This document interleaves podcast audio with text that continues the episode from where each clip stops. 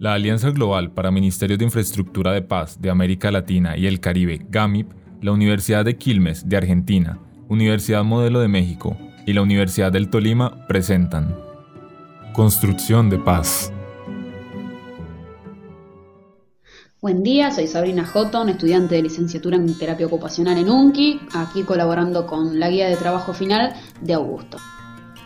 Comenzando con la primera pregunta, ¿qué consideras como actos violentos en la cotidianidad, ya sea en el trabajo, barrio o familia?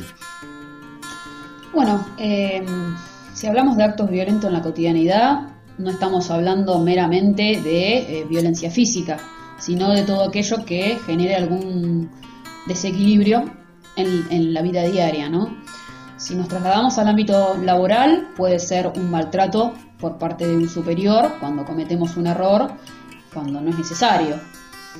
Eh, si nos vamos al ámbito barrial, eh, puede ser algún disturbio entre vecinos. Por ejemplo, yo he vivido en un departamento, en un primer piso, y tenía una vecina que vivía abajo y no respetaba las reglas y mm, ponía música a cualquier hora, todos los días, música muy fuerte. La segunda pregunta dice, ¿realizás acciones no violentas para la resolución de tus conflictos?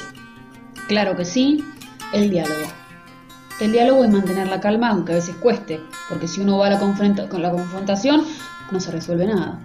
La tercera y última pregunta dice, ¿qué entendés por construcción de paz?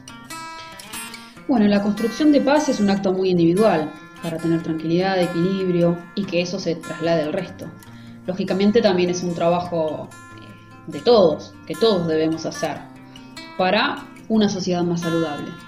Finalizadas las respuestas, agradezco la participación de Sabrina Houghton para responder las preguntas del trabajo final de este seminario.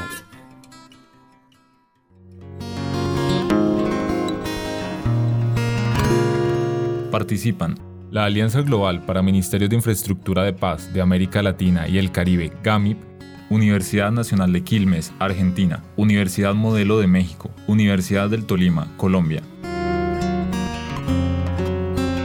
Con la producción de 106.9 FM, Radio Universidad del Tolima, Imaginación Sonora.